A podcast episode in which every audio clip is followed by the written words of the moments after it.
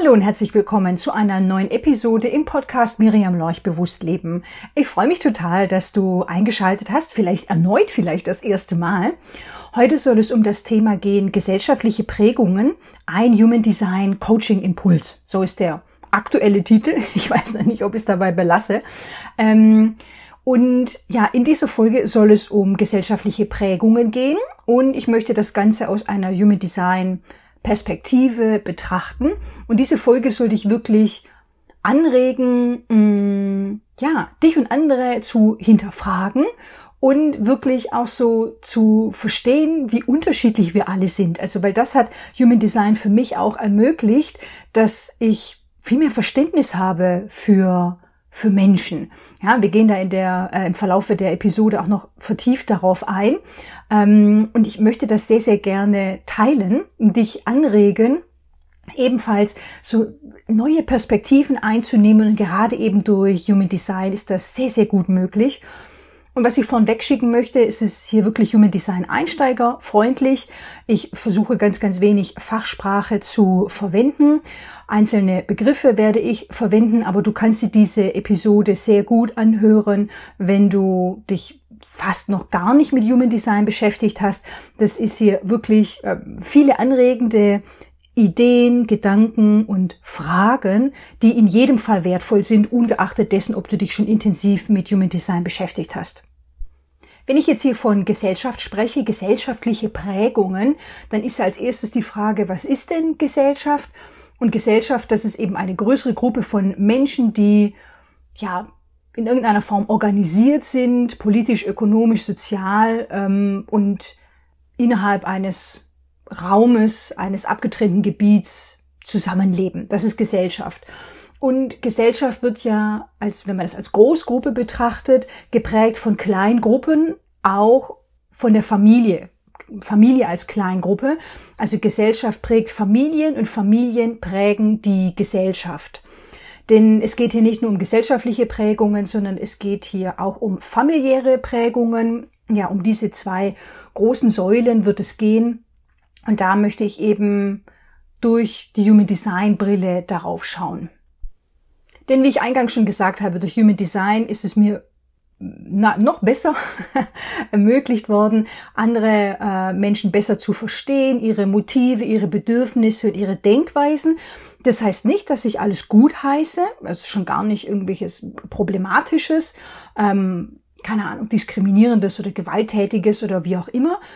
Ähm, also davon abgesehen kann ich Menschen wirklich viel, viel besser verstehen, warum sie sind, wie sie sind und warum sie handeln, wie sie handeln.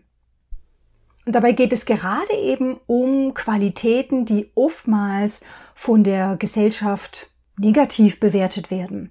Also zum Beispiel egoistisch, naiv, unentschieden, sprunghaft oder schludrig. Da kannst du jetzt ja für dich mal reinspüren. Was sind so deine ersten Assoziationen dazu?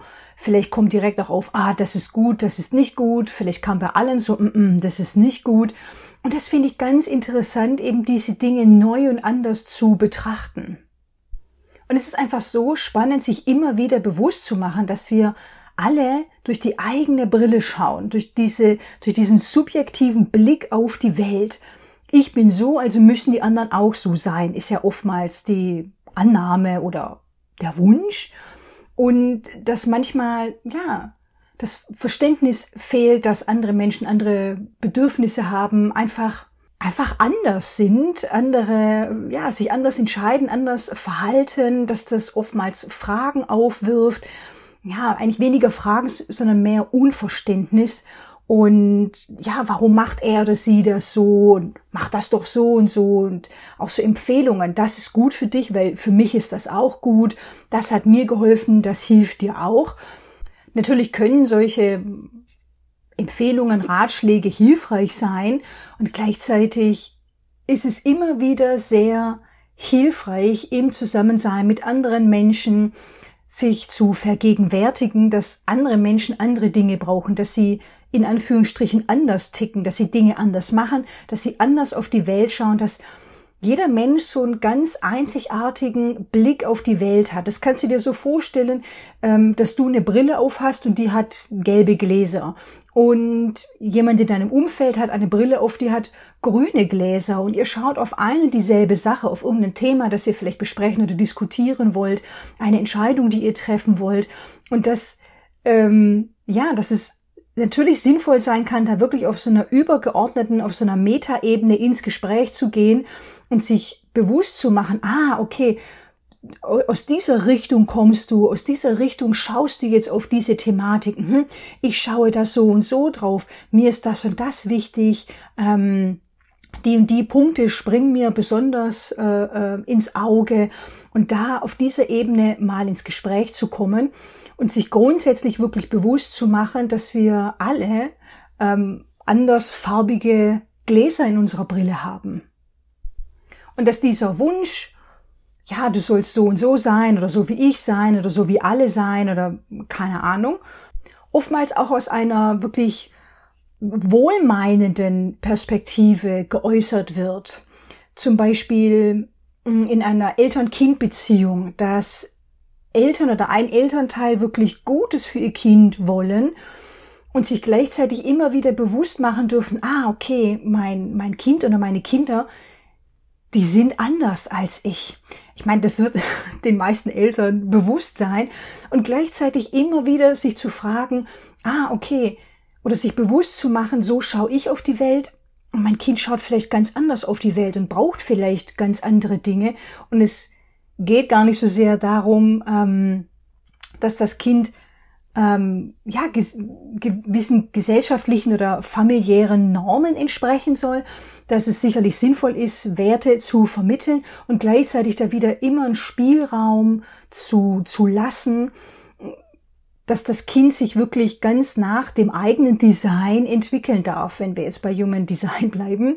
Ähm, und das kannst du dir auch so vorstellen, dass als sehr vereinfachtes Bild, dass wir alle in unterschiedlichen Sportarten spielen.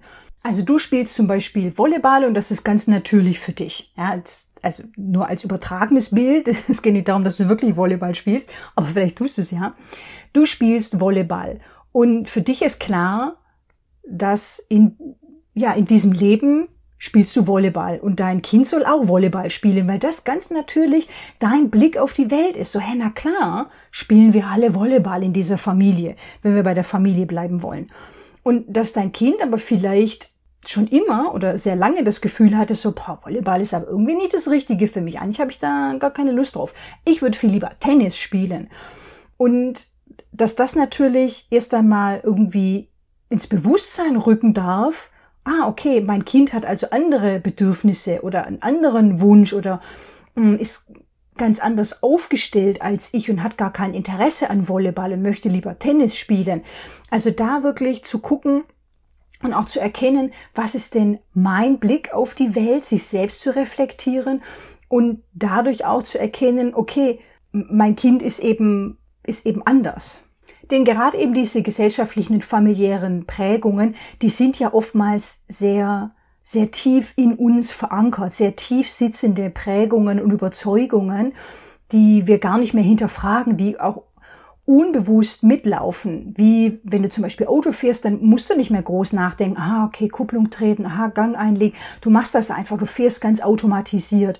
Und viele dieser Überzeugungen, das ist so und so, das machen wir so und so, dass das wirklich ganz tief sitzt und weniger häufig hinterfragt wird und dass da eben auch immer die mh, hm, eine Überlegung sinnvoll ist, okay, was findet denn äh, die Gesellschaft gut, was findet die Familie gut, was sind hier die, die Werte und die Normen und inwiefern finden das vielleicht meine Kinder nicht wirklich gut oder stellen Dinge in Frage oder auch ich als Elternteil stelle Dinge in Frage und möchte sie anders machen.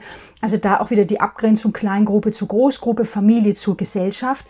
Ich möchte jetzt einfach nur noch mal aufwerfen, dass das wirklich wichtig ist, immer wieder abzugleichen, was ist mir denn wichtig und was ist den anderen Personen um mich herum wichtig.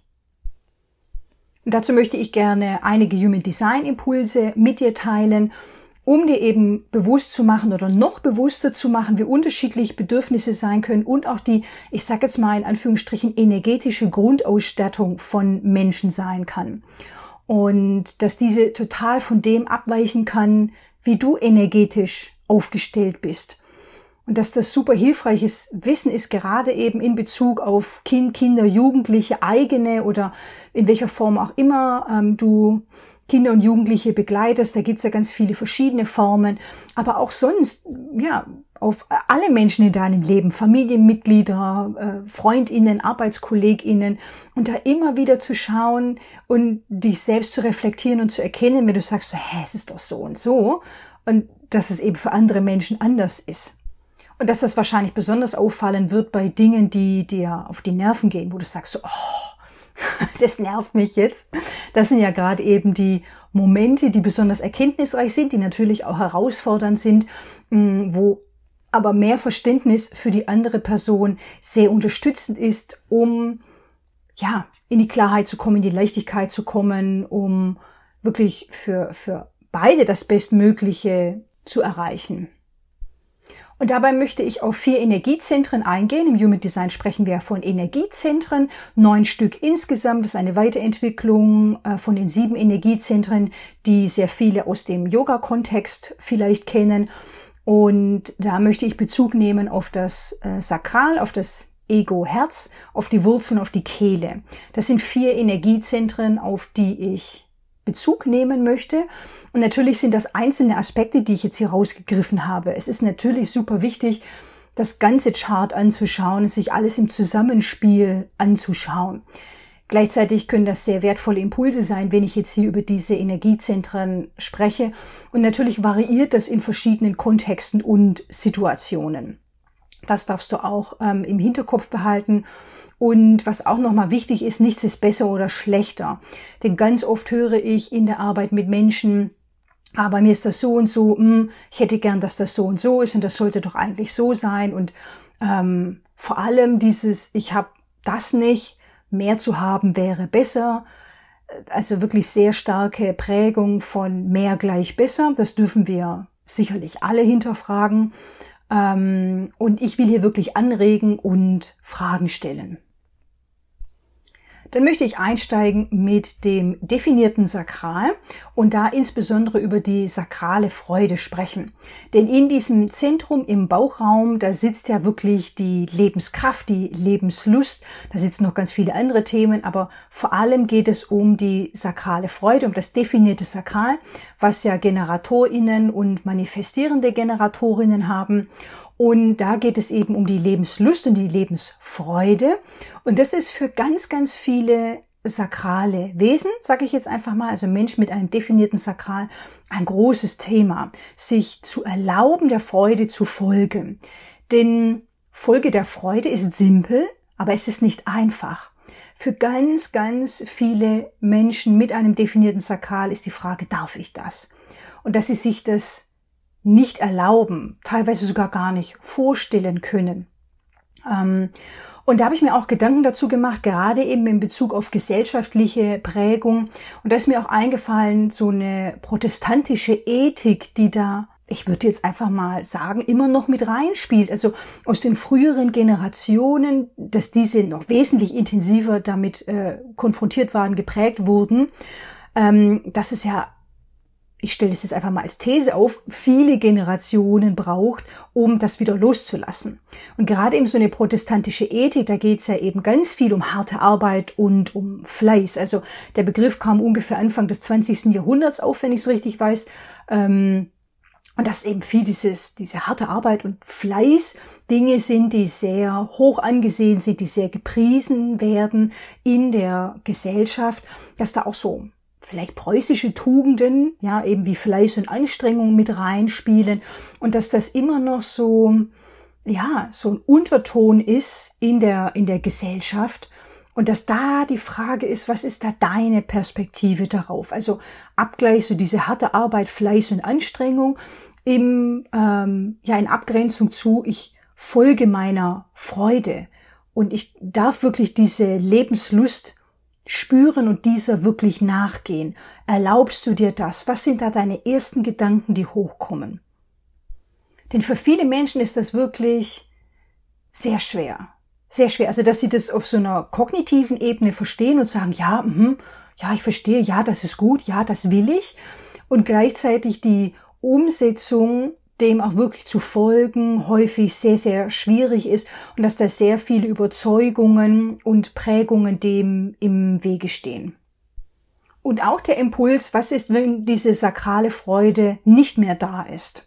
Erlaubst du dir dann, einen neuen Weg einzuschlagen? Erlaubst du dir dann, dich umzuentscheiden? Das sind ja auch ganz wichtige Fragen, die da mit reinspielen. Ein Beispiel aus meiner Kindheit und Jugend ist mir eingefallen, Gesellschaftsspiele, Brettspiele. Denn ganz oft ging es mir so, dass erst der, die sakrale Freude da war, dieser sakrale Impuls, ja, ich möchte jetzt gerne ein Spiel spielen und dann hat mir das Spiel aufgebaut und dann hatte ich keine Lust mehr. Ja, für mich als MG ist das ja auch nochmal ein bisschen anders als reine GeneratorInnen, aber dass das mh, mm, in der Regel nicht so gern gesehen wurde, mm, und das ist einfach super spannend für dich zu reflektieren, wo folgst du deiner sakralen Freude und was tust du, wenn die sakrale Freude nicht mehr da ist, wie jetzt in diesem, in diesem Beispiel. Vielleicht kennst du das ja sogar, dass du erst total Lust hast auf ein Spiel und dann irgendwie, wenn es losgehen soll, ach nee, doch nicht mehr. Und erlaubst du dir dann zu sagen, ja nee, ich möchte das jetzt aber nicht mehr. Und was ist deine Perspektive auf das, was ich jetzt gerade eben erzählt habe? Und was sind deine Gedanken und auch was sind deine Bewertungen, wenn du das hörst? Dann möchte ich gerne weitergehen zum Ego-Herzzentrum. Und damit ist ja unter anderem assoziiert ein gesunder Egoismus. Das ist ja auch schon mal ganz interessant, dass ich in dieser Art und Weise das formuliere, dass das eher akzeptiert wird, das so zu formulieren, weil Egoismus doch größtenteils noch sehr negativ konnotiert ist. Ah, Egoismus ist schlecht, ich darf nicht egoistisch sein. Das ist ja schon mal der erste Impuls für Menschen, die Egoismus spüren und wahrnehmen. Und wenn du das von dir selber kennst, dass du mal schaust, was ist denn deine Bewertung? Was wurde dir dazu erzählt? Ja, was sind da deine gesellschaftlichen und familiären Prägungen zu diesem Thema? Wann ist Egoismus in Anführungsstrichen gut und wann ist Egoismus schlecht? Das ist ja ganz interessant, sich darüber mal Gedanken zu machen.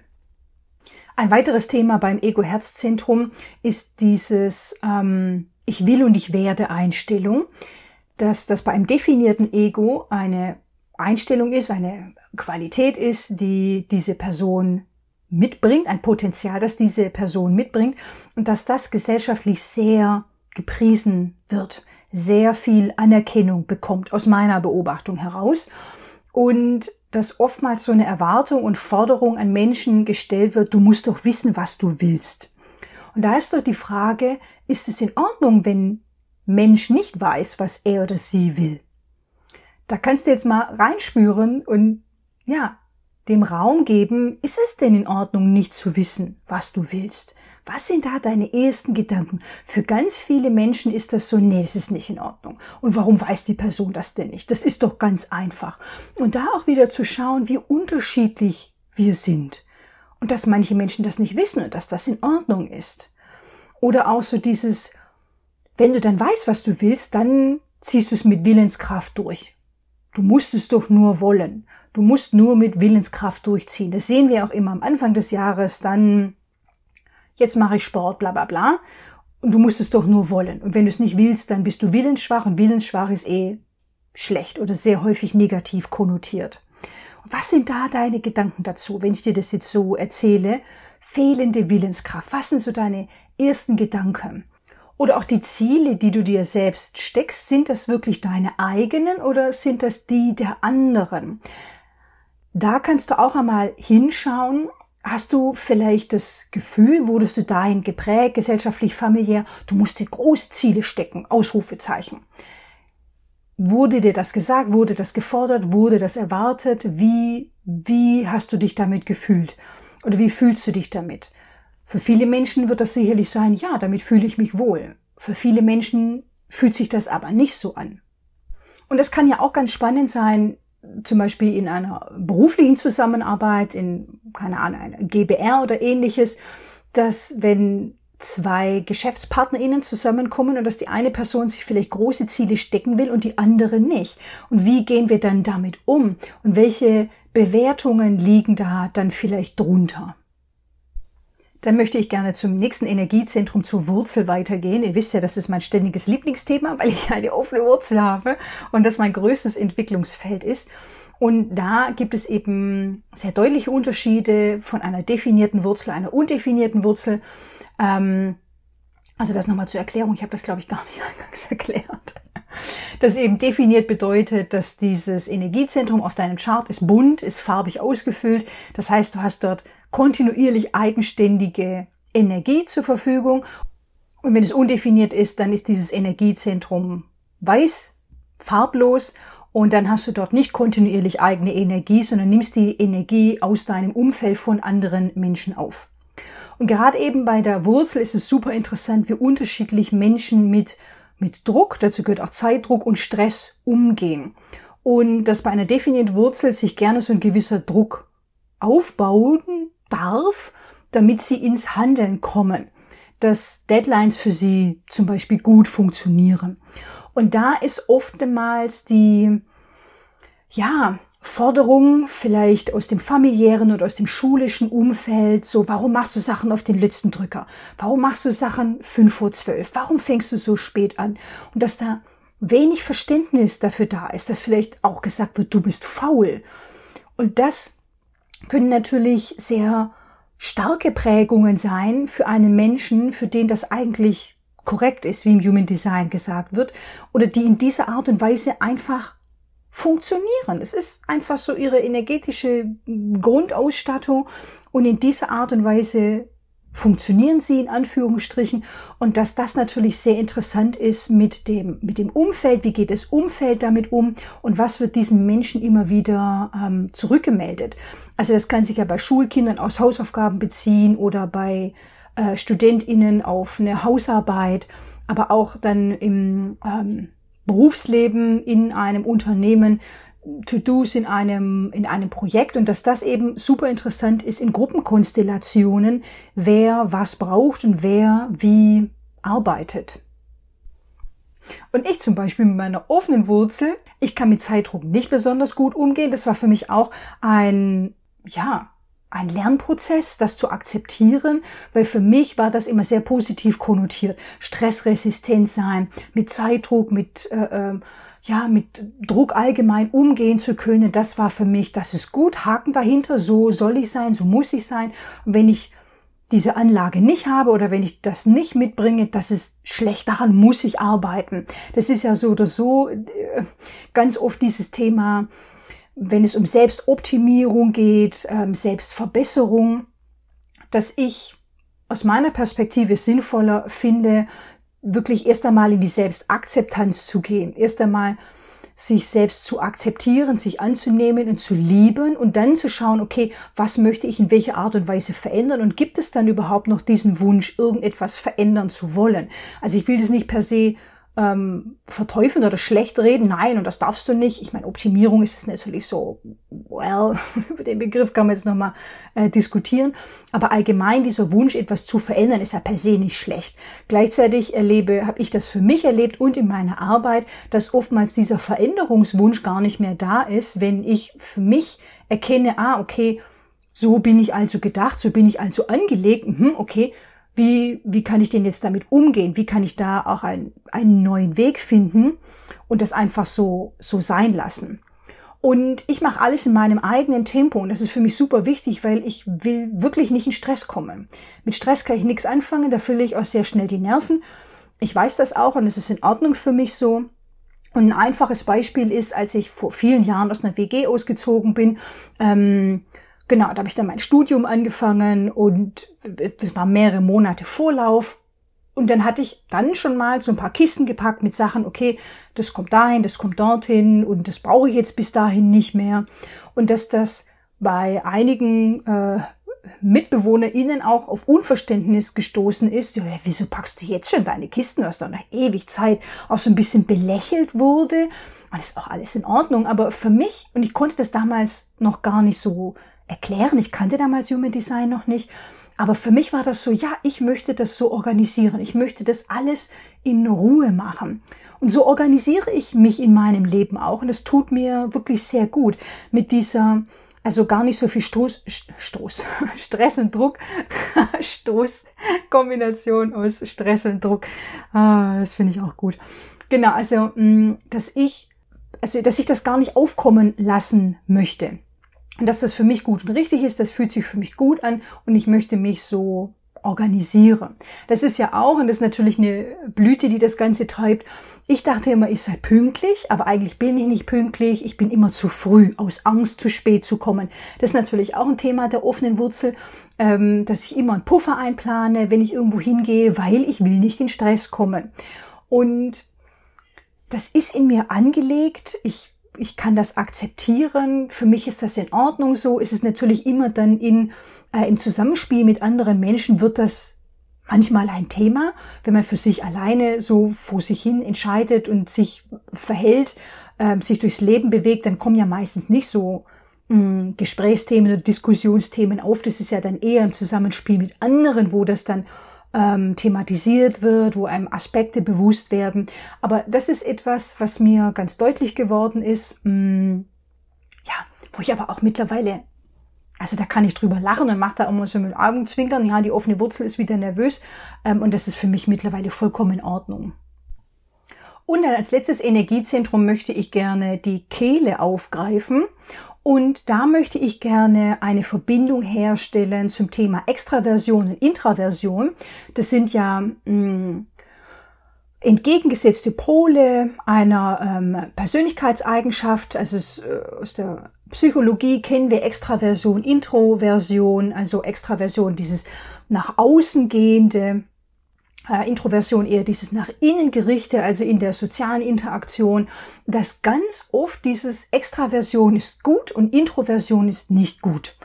Und da darfst du für dich auch mal reinspüren, einfach mal kurz äh, nachwirken lassen, was sind so deine ersten Gedanken dazu? Auch in Abgleich mit dir, wo fühlst du dich vielleicht eher hingezogen? Was kannst du bei Menschen in deinem näheren Umfeld beobachten? Ist das etwas, was du wertschätzen, was du anerkennen kannst, oder ist das eher etwas, wo du sagst, so, nee, das hätte ich gern bei der anderen Person anders, oder das hätte ich bei mir auch gerne anders? Und dass gerade eben bei einer Kehle, wenn die definiert oder undefiniert ist, bei der definierten wirklich dieser, ähm, dieser konstante ähm, kontinuierliche Ausdruck, diese Möglichkeit, dieses Potenzial und dass es bei einer undefinierten Kehle nicht der Fall ist. Und dass eben dieser Ausdruck da eher spontan kommt und dass da auch in Anführungsstrichen keine Kontrolle darüber ähm, besteht, was ausgedrückt wird. Und dass es schwierig sein kann, sich auszudrücken, wenn zum Beispiel eine definierte Kehle im, im Raum ist. Und wenn wir uns das mal vor Augen führen, mm, und erkennen, ah, so unterschiedlich sind die Menschen. Den einen fällt es leicht, den anderen fällt es nicht so leicht oder nur in bestimmten Räumen, in bestimmten Kontexten, in bestimmten Situationen. Denn ganz oft ist es, was ich beobachtet habe, dass ähm, gerade in Bezug auf, auf Kinder, auf Heranwachsende, Introversion eher kritisch betrachtet wird als etwas, das es zu verbessern gilt, dass dann oft auch gesagt wird, Kind, sprich doch und du sprichst gar nicht. Und dass das auch mit einer undefinierten Kehle ein Phänomen sein kann. Und dass das dann eben für dieses Kind oder diesen äh, Jugendlichen, diese Jugendliche wirklich schwierig sein kann und dass nicht damit geholfen ist, dieses Kind spricht doch so oder so nicht. Ich meine, das wird ihr wahrscheinlich auch einleuchten, aber selbst auch immer wieder zu erkennen, ah, okay, andere Menschen sind anders und aus dieser eigenen Perspektive dieses, ist doch, ich habe jederzeit Zugang zu meinem Ausdruck, zu meinen kommunikativen Fähigkeiten, zu meiner Sprache. Ich kann jederzeit klar und deutlich kommunizieren und das ist doch ganz einfach. Ja, für manche Menschen ist das nicht so einfach. Für manche Menschen ist das ein Entwicklungsfeld. Für manche Menschen, ja, wird es ein Leben lang vielleicht eine Herausforderung sein. Das ist doch auch in Ordnung. Und deswegen wollte ich diese Punkte jetzt hier nochmal ähm, dir mitgeben. In Bezug auf beispielhaft herausgegriffen diese vier Energiezentren, das Sakral, das Ego-Herz, die Wurzel und die Kehle. Dass du für dich angeregt wirst, dir Fragen zu stellen, zu reflektieren. Ah, okay, ich habe also hier die gelbe Brille auf. Hm. Und die Menschen in meinem Umfeld, die haben vielleicht eine grüne, blaue, lilane Brille auf. Und jeder Mensch bringt, ja, so, ein, so eine unterschiedliche energetische Grundausstattung mit und hat andere Bedürfnisse, ähm, bringt andere Qualitäten mit. Und dass es wirklich darum geht, da die Schönheit darin zu erkennen, dass wir alle perfekt erschaffen sind und dass, dass Gott keine Fehler macht und dass wir alle genau so gedacht sind und dass es einfach so ein Zauber ist, wenn wir uns in dieser Art und Weise entwickeln dürfen, wenn wir in dieser Art und Weise gesehen und anerkannt werden ah, ich darf so sein, ich soll so sein. Und dass dadurch wirklich diese Selbstakzeptanz, diese Selbstliebe so sehr gefördert wird. Und es ist einfach unglaublich zu beobachten, wie sehr Menschen aufblühen, wenn man ihnen diesen Raum gibt. Diesen Raum wirklich ganz absichtslos zur Verfügung stellt und sicherlich wird es immer wieder Reibungspunkte geben. Das ist auch vollkommen in Ordnung. Es ist die Frage, wie gehen wir damit um? Wie wenden wir uns dem anderen Menschen zu? Kann ich da mehr Verständnis haben? Und das Human Design da wirklich ein ganz, ganz großartiges Tool ist. Also wenn du dich noch nicht damit beschäftigt hast, ich kann dir das in den Show Notes verlinken, dass du mal dein eigenes Chart erstellst.